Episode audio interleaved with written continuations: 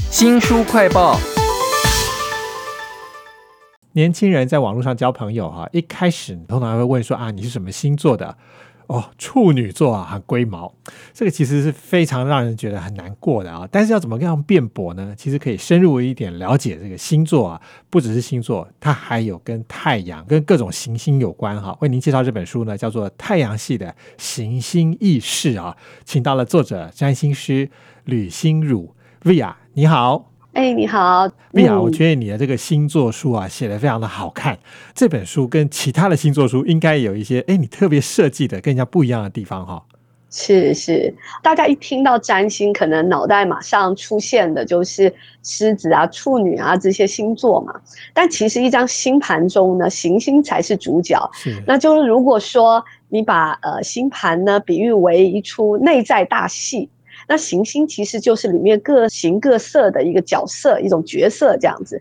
那星座呢，其实是他们穿的戏服，那戏服就有很多种。那呢，当然还有宫位啊什么的，宫位就是舞台场景这些。所以其实你真的分析进去，就一张盘看起来，它就是内在非常精彩的真实的一个人生大戏。所以这些基础的这些角色呢，就是我们熟知的。太阳系的行星，比如说太阳啊、火星啊、金星啊、天王星啊这些。那我的这本书除了行星之外，我还特别谈行星意识，因为意识是活的，是可以成长的。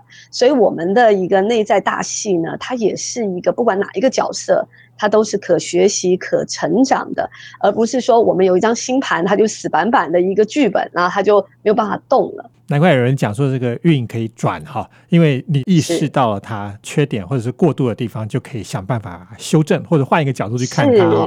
都在这本《太阳系行星意识》当中。那这本书它的副标题是“掌握占星奥秘，完满人生课题”哈。那 VR 在书里面其实有很多很具体的例子，我觉得哇，好具象，真的很像剧场一样。比如说月亮星座如果是双子，那么他小时候呢，妈妈应该很会用语言逗弄小孩。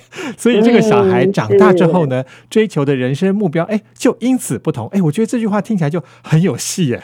嗯，是，呃，其实讲到人生目标，可能这个词是更太阳的，那个月亮呢，它比较谈的更是惯性，或者是安全感，或者是很基础的一个情绪的一个基调。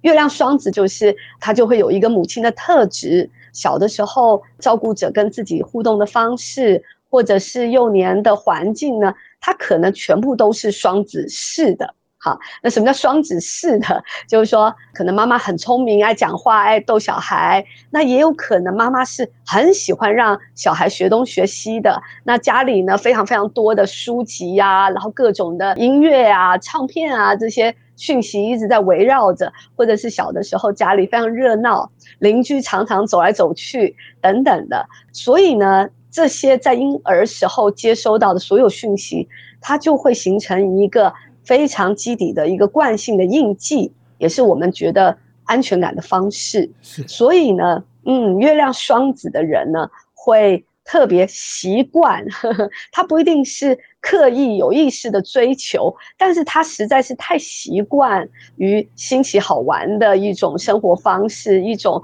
充满变动性、充满各种学习的可能的一种兴趣。这个就是月亮双子的一个一个底了。是，但是呢，这个当然是一个很理想的状态。那事实上，每一个人都有自己的月亮，那大家都会想要过着自己最惯性、最舒适的状态，但是很难嘛。所以呢，其实真正要顾好自己的月亮，我们不可能去依赖别人。我们其实要成为自己的妈妈，要去照顾自己。哎，这个听起来就有哲学的意味了啊！其实我在看这本《太阳系行星意识》啊，菲亚在写这篇文章的时候，非常有感觉，因为你讲到说，不只是我，而是我们。这个我们其实也包含了。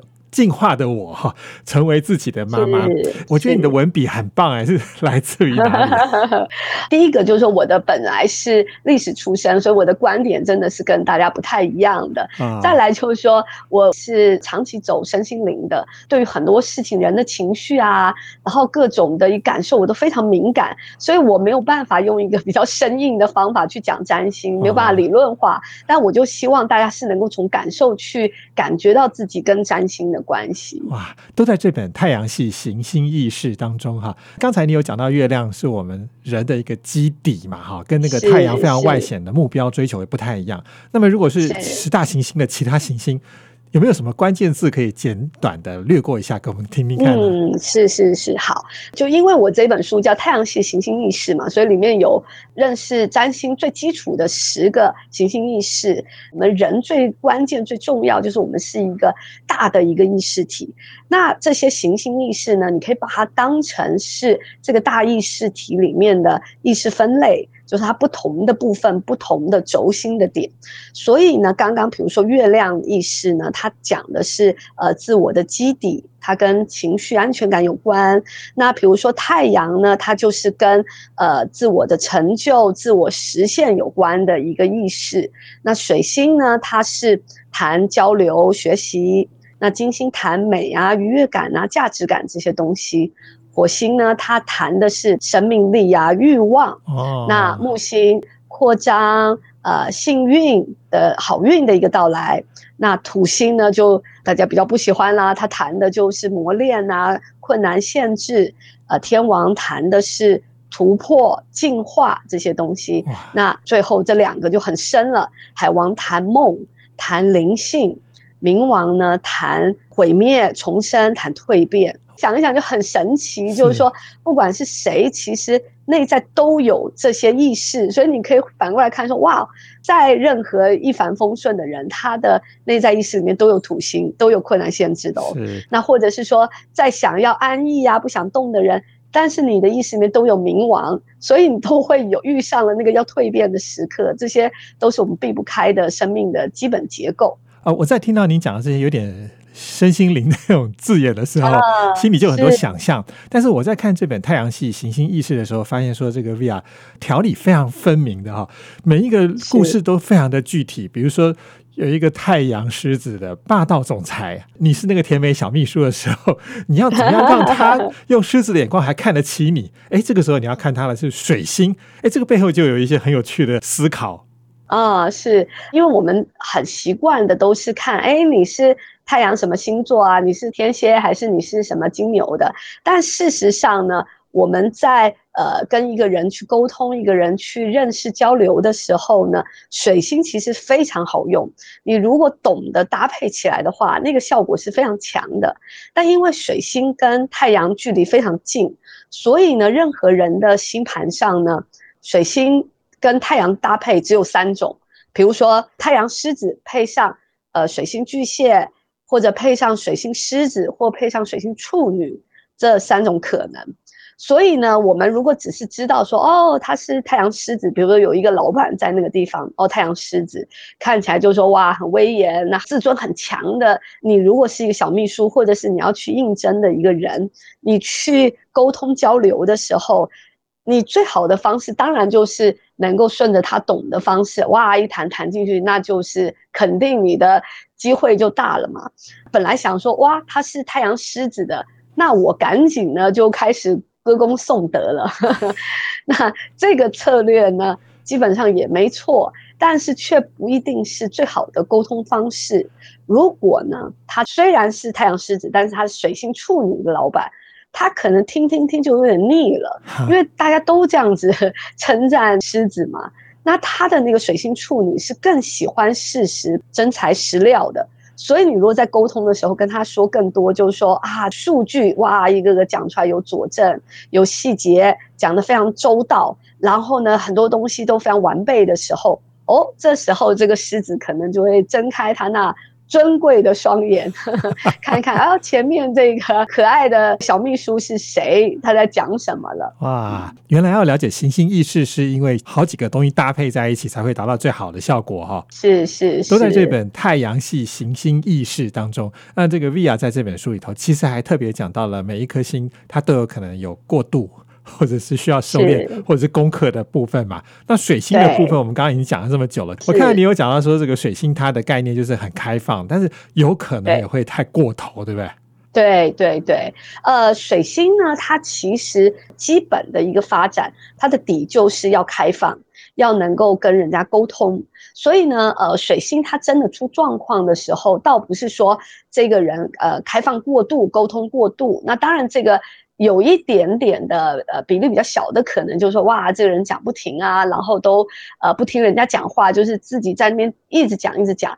这种过度呢，其实它也不是开放。真正的开放一定会听人家说话的。所以呢，嗯，真正的一个水星出现问题的，其实是进入一个封闭的状态。水星只要封闭了，它就会呃缺点就跑出来，非常陷逆。那我就举例到，就是说，如果一个人呢，他很聪明，大家想说哇，这个人很聪明，然后呢，脑袋很好，很会动。那感觉上他应该是水星非常高阶的状态，其实未必哦。如果这个人虽然聪明，但是他从来不开放，他也不沟通，他就是钻在他自己的世界里面想，到最后他还是会陷溺的。